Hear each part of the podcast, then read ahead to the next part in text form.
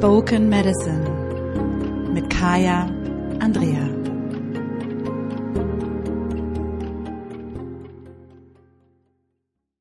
Hallo und herzlich willkommen zum Spoken Medicine Podcast. Mein Name ist Kaya Andrea. Ich freue mich sehr, dass du dabei bist. Und heute sprechen wir über das gute Leben. So einfach, so simpel und so mega komplex. Und am Ende des Tages doch ganz einfach. Denn was ich dir heute als Impuls und als Medizin sozusagen mitgehen möchte zum Thema gutes Leben, ist eine uralte Betrachtungsweise des Lebens, die die Idee vom guten Leben ganz anders erscheinen lässt als das, was wir uns vielleicht heute vorstellen oder heutzutage vorstellen. Heutzutage ist es ganz oft so, dass gutes Leben bedeutet, ähm, ich habe viel, ich habe viel Geld, ich habe viel Güter, ich kann viel konsumieren und ähm, das viel akkumulieren sozusagen, also viel in meinem Besitz bedeutet, dass mein Leben auch gut ist. Ne? Also es gibt ja auch diesen Satz, Geld macht glücklich. Alle sagen immer, Geld macht nicht glücklich und heimlich denken alle, doch, aber eine Million hätte ich doch schon gerne. Also irgendwie ist da doch irgendwie was bei. Und ich glaube, das Ding, warum wir denken, dass Geld glücklich macht, also Geld genug Geld zu haben, lässt uns alle ruhiger schlafen, ermöglicht uns allen eine gute Krankenversicherung, ähm, äh, genug Essen, Dach über dem Kopf, Internet, äh, Strom und so weiter und so fort. Darüber braucht man gar nicht diskutieren. Und das Entscheidende dabei ist eben auch, dass viel Geld auch bedeutet, ich kann dieses viele Geld gegen viele andere Sachen eintauschen, weil wir in einer Ökonomie, Ökonomie des Tauschens leben und Geld einfach ein Tauschgegenstand ist. Ne? Also egal, wie wir jetzt sagen, weibliche Energie des Geldes, maskuline Energie des Geldes, kommt ja immer so ein bisschen darauf an, welchen Kurs man gerade besucht. Ne? Treat money like your lover. Dann ist es auf einmal Geld maskuline Energie oder Geld als die feminine Energie des Empfangens. Dann ist es auf einmal feminine Energie. Also, wie auch immer es sein mag, was Geld uns ermöglicht, ist, dass wir Dinge gegen Geld tauschen können. So. Und dadurch kommt halt das, je mehr Geld ich habe, desto mehr kann ich eintauschen und damit kann ich mir sozusagen ein gutes Leben gestalten. Wenn wir jetzt mal zurückdenken, und das ist jetzt das, was ich dir heute wirklich so als diesen Impuls mitgeben möchte. Wir müssen eine kleine Zeitreise machen dazu. Zurückdenken in die Zeit, bevor wir so gedacht haben. Dann kommen wir in eine Zeit, in der es nicht unbedingt in der wir nicht getauscht haben, sondern in der wir gemeinsam kreiert haben. Weil ähm, man nennt es im Fachjargon Subsistenzökonomie. Es eine Ökonomie ist, in der jeder etwas produziert oder kreiert und wir damit gemeinsam dafür sorgen, dass alle genug haben. Puh, riesengroßer Unterschied. Es geht nicht um die private oder die persönliche ähm, individuelle Akkumulation von möglichst viel, sondern es geht darum, das Ganze so zu verteilen, dass es für alle funktioniert. Und ähm, das ist einmal schon mal so eine ganz große Basis des Grundverständnisses darüber, warum wir A, das gute Leben jetzt so definieren, wie wir es definieren oder wie, wie es uns immer erzählt wird.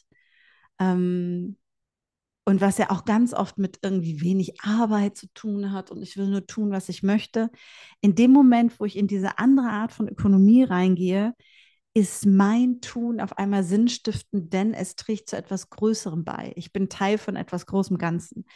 Die Kartoffeln, die ich anbaue, die sind eben nicht nur für mich, um Dinge einzutauschen, sondern sie werden Teil eines großen ganzen Netzes wo jemand irgendwie da noch die Kühe hat und jemand anders da irgendwelche Ziegen und jemand anders irgendwie äh, Schmuckgegenstände herstellt und noch jemand anders Schuhe macht und so weiter und so fort. Ich glaube, das Beispiel wird klar.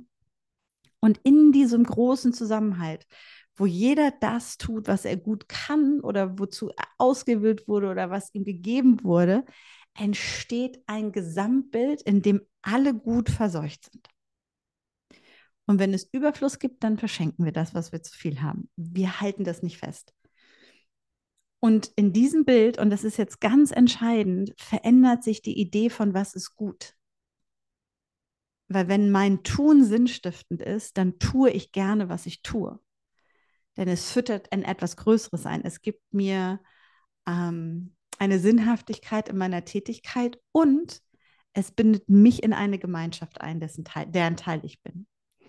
Das nochmal so als ersten Impuls dazu, wie wir gutes Leben verstehen können. Und der andere Impuls dazu, und der ist so viel grundlegender, und das ist mir ähm, nochmal so richtig klar geworden. Ähm, ich habe am Wochenende ähm, meinen Studiengang gestartet in moderner Material-Herzforschung, äh, weil ich einfach gerne nochmal so wieder mehr akademischeren Blick darauf haben möchte.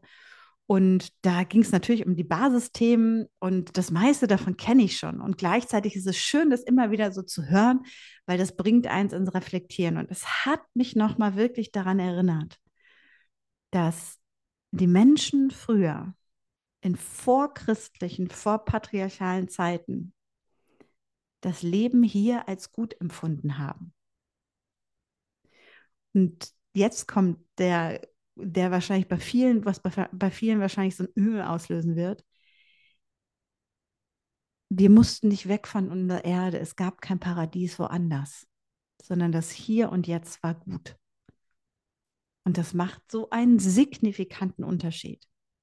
Und ich nehme mich mal mit in die, in die Weltperspektive. Ich sage das ja auch immer wieder, so wie ich die Welt auch sehe, mit unseren Ahnen. Wir kommen in diese Welt, nehmen wir die Mythologien, die uns auch dabei unterstützen, ob wir jetzt glauben, dass Frau Holle real ist oder nicht. Darum geht es nicht. Es geht um die Mythologie als solches, dass Frau Holle diejenige ist, die wir an den Brunnen um ein Kind bitten. Das heißt, sie ist diejenige, die die Le Seelen ins Leben bringt. Wir leben. Und dann ist sie auch diejenige, die die Seelen wieder abholt in die Anderswelt, die wir ja auch kennen von dem Märchen von Frau Holle, wo Glücksmarie und Pechmarie flupp durch den Brunnen, interessanterweise in die Anderswelt von Frau Holle rutschen und flupp durch den Brunnen wieder raus. Und an dem Brunnen, an den Teichen wird ja auch um Kinder gebeten. Also die Mythologie schließt sich da auch mit den alten Bräuchen. Das heißt, es gibt also einen Kreislauf zwischen zwei Toren, so, oder beziehungsweise einem Tor, wo wir in die eine Richtung und in die andere Richtung rübergehen. Aber sehen wir es mal als Kreislauf, um das für den Kopf irgendwie einfacher zu machen. Wir schwupsen rein ins Leben, indem wir den Brunnen hinaufrutschen, kommen in das Leben rein, dieses Verkörperte, was du und ich jetzt haben, bis wir auf dem Brunnen sozusagen wieder hinunterflupfen. Und dann in die Anderswelt gehen, in der wir nicht inkarniert sind. So, damit werden wir zu Ahnen. Und in dieser uralten Weltsicht sind wir verbunden mit den Ahnen. Das ist auch die Basis, so wie ich die Welt sehe ähm, und wie ich sie schon als Kind wahrgenommen habe und es auch immer so komisch und befremdlich fand, dass da irgendjemand da oben weggehen sollte in den Himmel, weil die waren ja in meinem, wie ich das wahrnehme, immer die ganze Zeit da. Und da zu merken, diese Ahnen in der Anderswelt, die kommen wieder. Und wenn wir uns zurückdenken, weg von der kleinen Nuklearfamilie von Mama, Papa und den zwei oder vier Kindern, ne, die wir jetzt so haben, das vierte Kind im Moment ja auch so als Luxusgut neben dem SUV, weil ich es mir leisten kann. Ähm, zu merken, dass wir ganz anders gedacht haben, was Familie angeht. Man könnte es Clan nennen, man könnte es Gruppe nennen, man könnte es Gemeinschaft nennen. Und diese, ähm, diese familiäre Gemeinschaft in der im Matriarchat sozusagen über die Mutter, die Urmutter gedacht, deswegen auch Mütterlichkeit als Göttlichkeit, ist natürlich sehr viel größer, weil alle Kinder der Mutter dazugehören. Und damit natürlich auch in meinem Fall wären es alle meine Brüder, alle meine Schwestern, deren Kinder, deren Kindeskinder, meine Kinder, unser aller ist eins. So, und in diesen Clan werden die Ahnen auch wieder hineingeboren. Man ist also, also das äh, sage ich auch immer wieder ja in meiner Arbeit, das ist diese Idee davon, dass nichts verschwindet, sondern dass es einfach nur die Form wechselt und wiederkommt. Und wir gucken dann sozusagen, und wir sehen das auch noch heute in indigenen Zusammenhängen, dass man das Kind willkommen heißt und irgendwie anfängt zu gucken, welche Ahne könnte das sein? Wem sieht es ähnlich? Wo hat es ähnliche Handlungsweisen? Wo gibt es ähnliche Charakterzüge? Wo gibt es ähnliche dies oder jenes? Weil man davon ausgegangen ist, früher oder später kommt jeder wieder. Weil es gibt keinen Grund, nicht wiederzukommen. Und das ist das Entscheidende. Weil das, was wir hier leben, ist doch ein gutes Leben. Und gutes Leben, und das ist jetzt ganz entscheidend, heißt nicht, mm, es ist nicht anstrengend oder es gibt keine Herausforderung oder easy peasy. Also unsere Idee von Komfort und unsere Idee von, mm, das darf nicht anstrengend sein, ist eine sehr privilegierte und auch eine, die nur möglich ist über die privilegierte Power sozusagen, die wir haben. Und das ganze System funktioniert ja nicht, weil es auf Individuen aufgebaut ist. Also so, früher waren wir in Gemeinschaft. Und in diese Gemeinschaft zurückzukehren, wer würde das denn nicht wollen?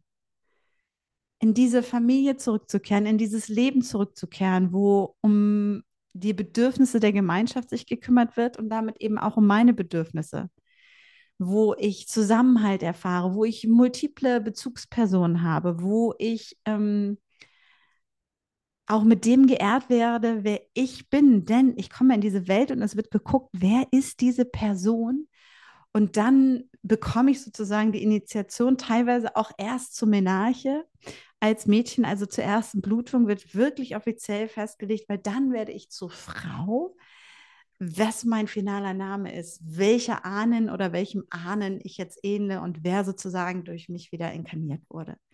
Und auf einmal wird auch meine Idee von Zusammenhalt viel größer weil ich weiß, ich war schon mal da und ich komme wieder und vielleicht kommen mir die Leute sogar bekannt vor, mit denen ich unterwegs bin. So. Wir können das natürlich jetzt ganz weit runterbrechen, aber so, um dieses Konzept erstmal klar zu bekommen, es gab nicht diese Idee, dass ich irgendwo anders hin will. Und damit stellt sich das Leben als solches ja auch schon ganz anders dar. Und um da nochmal reinzugehen, wir haben so einen alten Brauch, das ist mir am Wochenende auch nochmal klar geworden, dass wir Kinder nach Großeltern oder Urgroßeltern benennen, so mit dem zweiten oder dritten Vornamen, je nachdem, ähm, wo man so unterwegs ist. Und das ist anders als der Junior, das ist patriarchal. Aber diesen zweiten, dritten Vornamen, das ist eine Anerkennung der Ahnen. Und das ist sozusagen so ein uraltes, unbewusstes Muster, was wir weitergetragen haben, was noch von ganz, ganz früher kommt, wo wir geguckt haben, welche Ahne, welche Ahnen ist denn das wohl, die da in diesem Kind drin steckt. Und das mal so als Basis. Das ist ja das, was ich immer wieder sage. Ne? Wir kommen rein ins Leben, wir gehen raus ins Leben. Mythologie von Frau Holle. Immer wieder kommen wir, immer wieder kommen wir. Und ich weiß, es gibt jetzt diese Idee und das ist mir nochmal ganz wichtig. Es gibt diese Idee von, die Seele kommt immer wieder, bis sie ihre Aufgaben gelernt hat und dann muss sie nicht wiederkommen. Und ich weiß, dass es in super vielen religiösen Zusammenhängen existiert. Ich weiß auch, ne, im äh, Hinduismus, äh, Buddhismus, also ne, Thema Nirvana, und dann gibt es verschiedene Ebenen. Wenn ich nicht gut bin, dann werde ich runtergestuft quasi in dem ultimativen Kastensystem. So wie wir bei den Katholiken, wenn ich nicht brav war, komme ich in die Hölle. Also es gibt ja, wenn ich besonders brav war, dann warten 40 Jungfrauen auf mich im Islam. Oder äh, Petrus schließt mir die Tür auf. Oder ich steige auf in die nächste Kaste. Also diese Ideen, die Geschichten, die Narrative, die da bei den verschiedenen Religionen hinterstecken, sind im Kern alle die gleichen. Denn sie sind alle patriarchal. Es gibt keine matriarchale Religion. Es ist alles auf Hierarchie aufgebaut und es ist alles darauf bezogen, dass es irgendetwas gibt, woanders, neben dem Hier und Jetzt in diesem Körper zu sein, was besser ist. Und das ist der Moment, wo wir das gute Leben verloren haben. Wo wir Idee, diese Verbindung, diese tiefe Zellenverbindung, tiefe physische Verbindung auch zum Hier und Jetzt verloren haben.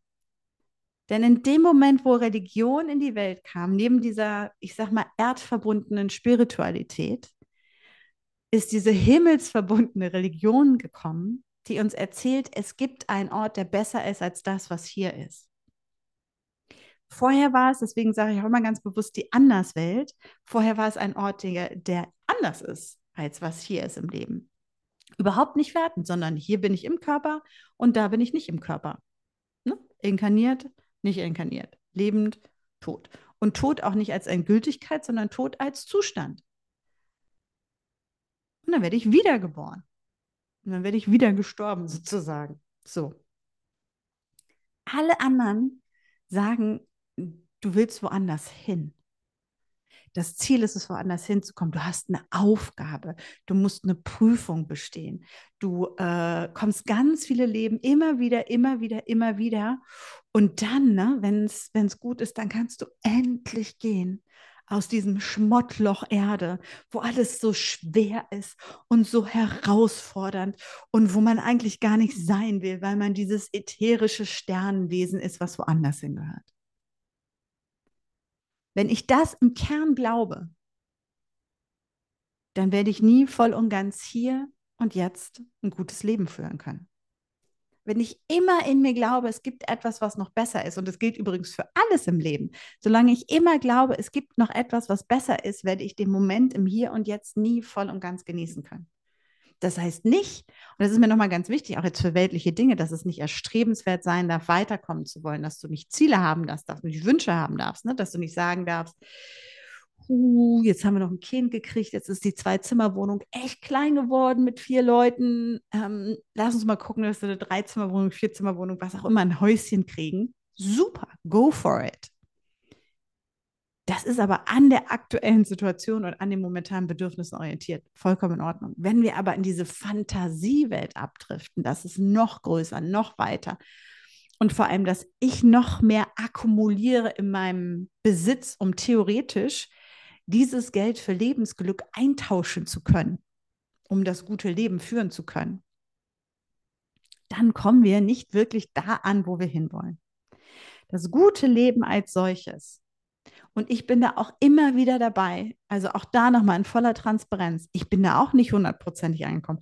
Mir hängen auch 6000 Jahre Patriarchat in den Knochen und in den Zellen. Ne? Meine epigenetischen Erinnerungen sind genauso wie deine und wie die von allen anderen geprägt, von Narrativen, die vollkommen anders sind, die uns gesagt haben, wir müssen alle ganz viel Besitz akkumulieren. Wir müssen gucken, dass wir äh, sofort zuschlagen, sonst bleibt nichts übrig für uns. Muss ja jeder, ne? wenn jeder an sich selbst denkt, dann ist für alle gesorgt.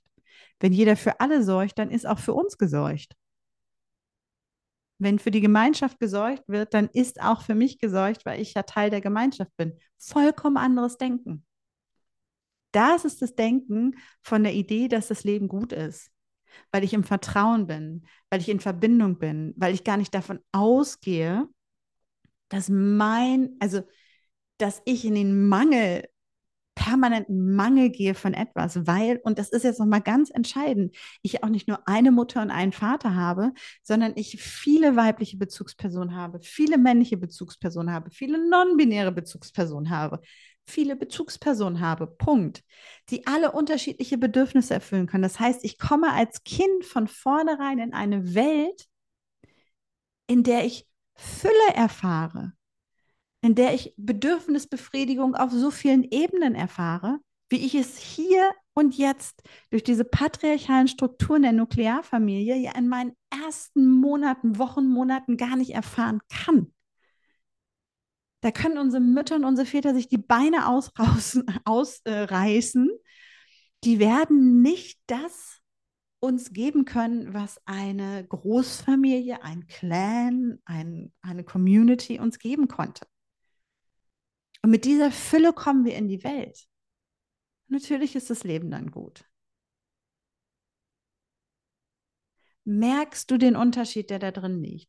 Und ich weiß, dass es ganz schwer ist, es zu entwirren und entzerren. Und das ist auch nochmal was, da dürfen wir uns natürlich auch drüber am Kleinen sein. Die Heide Göttner Abendbrot hat was ganz Tolles gesagt ähm, am Wochenende. Die hat gesagt, weißt du, ähm, weil ich so ich sagte dann so, ja, und wir erinnern uns sicherlich epigenetisch auch alle noch an diese Energie der Schenkeökonomie. Ich kenne das selber hier im Jetzt auch nochmal so von meinen ähm, Freundinnen, meinen Native American Freundinnen, ähm, Suni und Dene Freundinnen und äh, von den First Nations, wo Schenken noch ganz normal ist, weil es eine Schenkeökonomie ist, also diese Substizienzökonomie, wie es im Fachbegriff heißt, wo wir wenn wir uns alle gegenseitig Dinge schenken, dann sind wir immer auch alle versorgt. Das entsteht nur, wenn ich im Grundsatz in der Fülle bin. Und ich finde es faszinierend zu beobachten, wenn wir uns anschauen, dass das Völker sind, die nach unserem westlichen Standard nichts haben, denen es ja vorne und hinten an Dingen fehlt. In unserem Verständnis. Und das, was die sich bewahrt haben, sind alles Matriarchalvölker, wird immer noch über die Mutterlinie definiert, was nicht heißt, dass es nicht auch schon super patriarchale Strukturen in vielen dieser Völker und Tribes gibt. Aber gleichzeitig, es ist noch eine Schenkeökonomie da. Ich weiß noch, wie ich überfordert war mit all den Geschenken, die ich permanent bekommen habe, weil ich überhaupt gar nicht damit umzugehen wusste, weil ich gar nicht darüber mir im war, was bedeutet das, bis ich geschnallt habe, und so eine uralte Erinnerung in mir wieder wach wurde, so ja krass. Wir schenken uns gegen. Und zwar schenke ich dir nichts, weil ich davon erwarte, dass du mir was schenkst, sondern ich schenke es dir, weil ich kann, weil es da ist. Und weil ich meinen Überfluss in diesem Moment selbstverständlich mit dir teile. Und das ist was, das fühlt sich für mich so natürlich an und so stimmig an, und gleichzeitig zu merken, ich habe das dann auch versucht, also ich versuche das immer noch in meinem Leben so gut wie möglich umzusetzen und merke, es stößt manchmal auch eine Herausforderung bei anderen, weil ich sage, ich kann das jetzt gerade zahlen. Ich kann dir das gerade geben. Ich mache das gerne. Und ich merke, wie bei anderen ganz schnell dieses Gefühl kommt, oh Gott, da muss ich ihr was dafür zurückgeben. Ich habe angefangen immer zu sagen, nein, das musst du nicht. Das ist sozusagen meine Art, zu versuchen, diesen Raum wieder größer zu machen, für. Wir dürfen einfach Geschenke annehmen. Die Welt ist voller Fülle. Weil, und es geht ja gar nicht darum, materiell Dinge zu schenken. Das kann meine Zeit sein. Das kann etwas sein, was ich selbst kreiert habe. Das kann ein Bild sein. Das kann ähm, was auch immer sein. Das kann ähm, Kräuter sein, die du gesammelt hast und in einen kleinen Räucherstick zusammen gemacht hast. Was auch immer es ist. Ne? Also, und diese Dinge einfach aus dem Herzen zu verschenken. Und wenn wir damit wieder anfangen, dann verändern wir diese Grundenergie von diesem Ich brauche möglichst viel, Tauschökonomie, weil ich hoffe, dass ich das irgendwann gegen das gute Leben eintauschen kann. Um dann zu merken, dass viel im Außen nicht unbedingt bedeutet, dass ich viel im Innen habe. Und da nochmal, jetzt zu dem Punkt, den ich vorhin hatte, ne? ich habe mich jetzt gerade ein bisschen hier verloren, was die Heide sagte. Weil ich, ich sagte dann in der Diskussion, die wir hatten, ne, dass ich weiß, also ich erzählte halt von meinen Native American Freundinnen, von meiner Family quasi, wo ich ja auch automatisch als Tante drin bin, matriarchaler Zusammenhang. All die Enkelkinder meiner Freundin sind meine Enkelkinder beziehungsweise meine Nichten und Neffen. Ähm, ich bin als Sister integriert, damit bin ich Auntie, damit bin ich Auntie auf verschiedenen Ebenen, weil es diese Idee von Großmutter es ist ein anderes Konzept. Lassen wir es mal so sein. Und ähm, erzählte also davon und erzählte halt von der Erfahrung der Schenkeökonomie und habe gesagt, und ich habe gemerkt, dass in mir so ein uralter Teil auch wieder aktiviert wurde, weil ich weiß, dass in uns auch, in uns epigenetisch, auch wenn das schon ganz lange her ist, noch diese Energie ist, dass wir wissen, es gibt diesen anderen Weg, dieses Schenken, Substituieren, äh, Subsistenz, Sub, nee, Substituieren ist, glaube ich, nee, doch, subtrahieren und substituieren. Naja, also diese uns gegenseitig ergänzen mit den Gütern, so sage ich das jetzt mal.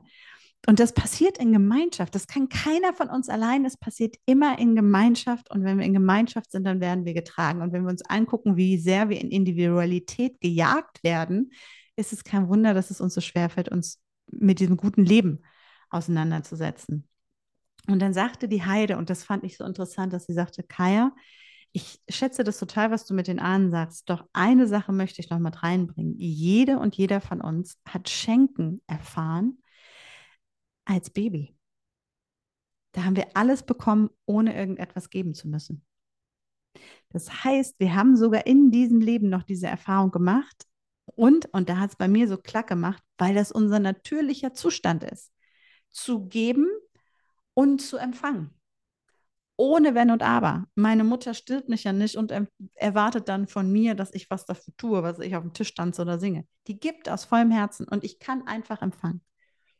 Es ist unser natürlicher Zustand. Das, was dann passiert ist, dass die Strukturen darum nicht mehr dazu passen, dass wir in Schule in andere Gedankenmuster kommen und so weiter und so fort. Und da habe ich gedacht, ja, da ist auch ganz oft noch so ein, so ein Teil Trauer dabei um das, was uns verloren gegangen ist und was, wo, glaube ich, bei ganz vielen von uns so dieses hm, immer wieder da ist, so wieso, was ist mir da genommen worden? Und zwar von der Gesellschaft, in der wir leben. Um diesen großen Exkurs jetzt nochmal abzuschließen, zu merken, das gute Leben fängt dann an zu existieren, wenn ich erkenne, dass das, was hier und jetzt ist, gut ist das System, in dem wir sind, kann beschissen sein. Die Situation, in die uns dieses System gebracht hat, Kapitalismus, Individualismus, Patriarchat, kann beschissen sein. Doch das Leben an sich hier ist ein gutes Leben.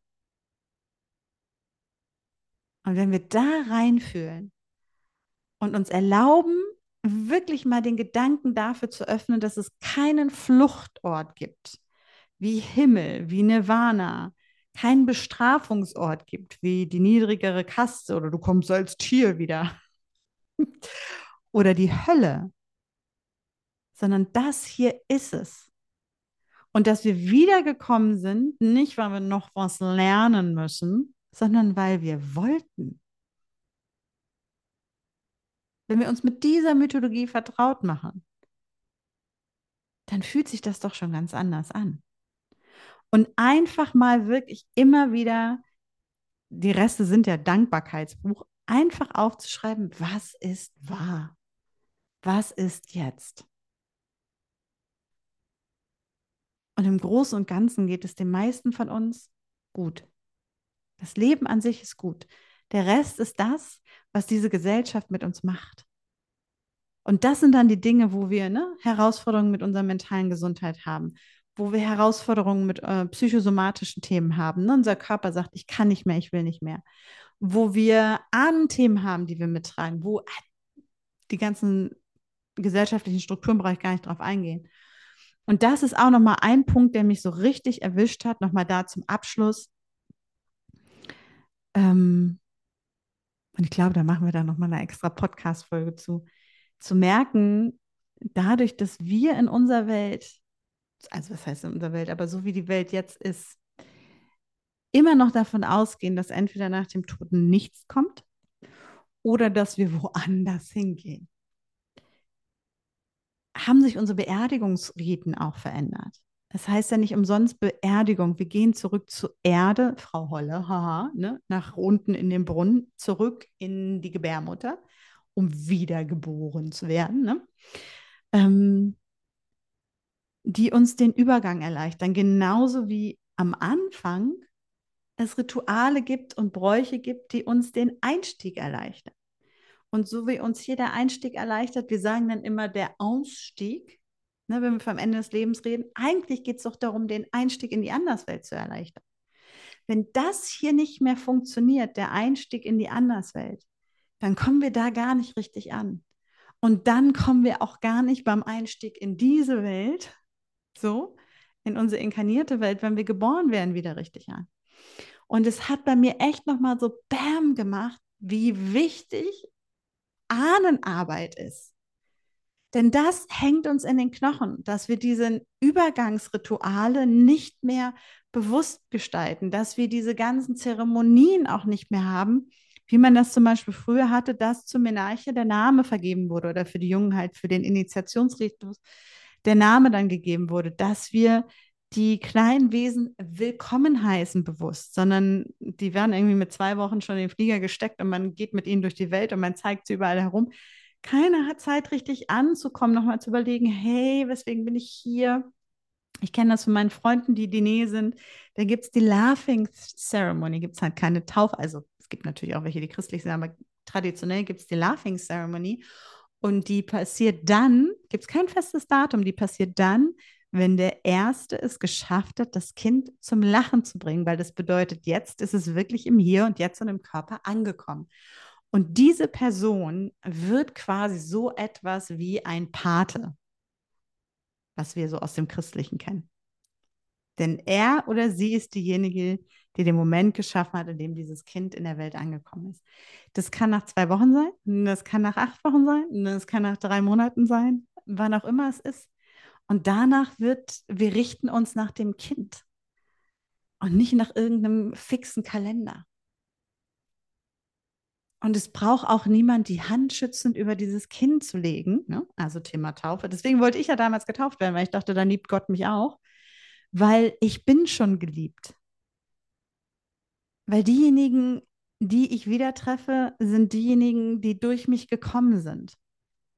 Und auch dieses Begreifen von im Hier und Jetzt bin ich eine Ahnen für diejenigen, die nach mir kommen. Und ich bin die Enkelin derjenigen, die vor mir gingen. Habe ich auch am Wochenende gelernt. Das hat ähm, die Laura mit reingebracht. Laura Hirsch von Women Embodiment, die übrigens eine ganz großartige Doku über die Göttin gedreht hat, eine mehrteilige. Ich werde die verlinken. Ich hoffe, ich finde den Link und mache das dann alles richtig, in der ich auch Teil sein durfte. Ähm, und die hat nochmal darauf hingewiesen, dass es ja sozusagen mit den Worten, ich nutze das ja auch immer schon. Was ich nicht wusste ist, und jetzt wird es interessant, also wir kennen ja die Ahnen. Und wir wissen ja auch, dass es ein Tu-Wort, ne, ein Verb gibt, was ahnen heißt. Also ich erahne etwas, da kommt etwas. Ich bekomme sozusagen eine Ahnung von etwas. Mir wird sozusagen was eingeflüstert. Und dann gibt es auch den Ankel. Im Wortursprung Enkel ist daraus geworden. Das heißt, es gibt die Ahnen und den Ahnen und den Ankel, den kleinen Ahnen, der, der nachkommt. Mich hat es so, mich berührt es bis jetzt noch, mich hat es so berührt, weil das bedeutet im Kern, dass derjenige, der neu geboren wird, ich glaube, dieses Jahr wird mein Emotionsjahr. Ich, es ist die zweite Podcast-Folge, wo ich in Tränen bin, dass derjenige, der da neu geboren wird, der Ankel von so und so, der kleine Ahne ist, der wiederkommt. Ist das nicht wunderbar? Also mich hat es so berührt. Und da nochmal zu merken, ahnen und sich ähneln, hat natürlich auch, weil wir gucken, wem der Onkel ähnelt. Der Onkel kommt da übrigens auch her. Also, so. Bevor ich mich darin jetzt verliere, da können wir noch eine ganze eigene Folge zu machen. Und ich freue mich übrigens auch immer, wenn ihr mir schreibt, Themen, die euch interessieren, wenn ihr im Podcast Folgen so Dinge hört und sagt, boah, Kaya, da will ich mehr drüber wissen, schickt es mir als Kommentar oder als E-Mail. Ähm, dann weiß ich, dann machen wir gerne noch was dazu. Um diesen Bogen jetzt zu schließen zum guten Leben, auf einmal ist eine Verbindung da und auf einmal ist das gute Leben hier. Und zwar gar nicht so sehr definiert darüber, dass ich mir morgens die Butter aufs Brot streiche oder meine Haferflocken esse oder XY habe, sondern überhaupt dadurch, dass das, was hier ist, gut ist. Mit all seinen Herausforderungen, mit all seinen Schwierigkeiten, mit all dem, was ist, weil wir das gemeinsam machen. Du und ich und all die anderen. Und wir schaffen das. Und wenn wir uns daran erinnern, dass wir alle Ankelinnen sind, kleine Ahnen, die wiedergekommen sind, die sich das genau überlegt haben, in diese Familien reingeboren zu werden. Und uns auch daran erinnern, dass das eigentlich nur das, was wir hier antreffen, ein Mini-Teil unserer wahren Familien sind, die sich ja alle tut, tut, tut, aufgesplittet haben, dass wir im Matriarchat viel größer sind, dann ist die Einladung wirklich dahinter, und das ist das, was ich seit Jahren für mich ja auch kultiviere, mir ein Sisterhood aufzubauen und die Kinder meiner Freundin, wie ich das vorhin auch erzählte, das sind meine Kinder. Das, da bin ich Auntie, da bin ich Grandma, da bin ich Tante sonst was. Und das geht eben nicht nur für die Kinder meines Bruders, sondern das gilt, also meines leiblichen, biologischen Bruders, sondern das gilt auch für alle anderen. Genauso wie meine Schwägerin am Anfang direkt sagt, kann ich Sisi zu dir sagen, weil das eine Schwesterlichkeit ist, die da ist. Ja, so ist es. Und das wirklich nochmal zu merken. Wir können dieses gute Leben wiederholen auf diese Erde, wenn wir erkennen, dass es hier und jetzt stattfindet. Wenn wir wieder in Gemeinschaft gehen, wenn wir wieder miteinander gehen, wenn wir auch vor allem in das Miteinander mit denjenigen, die vor uns kamen und damit auch nach uns kommen werden, gehen. Wenn wir unsere Kinder angucken und denen anerkennen, dass das eigenständige Wesen sind, die mit ganz viel Weisheit und Wissen in diese Welt kommen. Wenn wir in uns hineinspüren und überlegen, das, was ich tue, das verändert all das, was nach mir kommt. Wie würde ich dann handeln? Und auf einmal verändert sich die Perspektive. So. Das ist mein Impuls zum Thema gutes Leben. Und ich sitze da selber auch noch mit und ähm, sitze auch schon lange mit. Und habe aber das Gefühl, jetzt gerade so zu dieser Zeit im neuen Jahr, wo wir auch unser neues Commitment machen, jetzt äh, ist Imbolg, das Feuer wird entzündet, Brigits Feuer wird entzündet. Also wenn du da noch dabei sein willst, kannst du das sehr gerne tun. Ähm, wir sind noch eine, wenn diese Episode rauskommt, sind wir noch eine gute Woche unterwegs gemeinsam. Ähm, und wirklich so zu merken, zu was committe ich mich? Möchte ich ewig daran glauben, dass es hier einen Ausweg gibt, dass es sozusagen die, die Hintertür gibt, durch die ich mich rausschleichen kann und dann ist das alles hier vorbei? Oder entscheide ich mich dafür, wirklich hier zu sein? Und zu merken, dass das, was das gute Leben ausmacht, vielleicht was ganz anderes ist als das, was uns erzählt wurde. Ich bin super neugierig auf deine Kommentare und deine Rückmeldungen auf Apple, Spotify, YouTube, dem Blog oder sonst wo. Ähm, freue mich tierisch immer wieder, wenn die fünf Sterne aufpoppen und wenn du diesen Podcast fünf Sterne gibst. Ähm, kommentieren und Sterne geben ist das, was dabei hilft, dass dieser Podcast mehr gefunden wird. Das ist sozusagen das Podcast Gold. Ähm, teile ihn gerne auf Social Media, teile ihn per WhatsApp, teile ihn ähm, per E-Mail mit Menschen, wo du denkst, das wäre total cool. Wenn du ein Newsletter hast, pack ihn gerne in deinen Newsletter, wenn das gedanklich passt für dich. Ähm, ich danke dir dafür. Und lass uns gemeinsam gucken, dass wir das gute Leben auf diese Erde zurückholen. Eben nicht nur für uns, sondern für alle. In diesem Sinne, bis zum nächsten Mal bei Spoken Medicine in Sisterhood.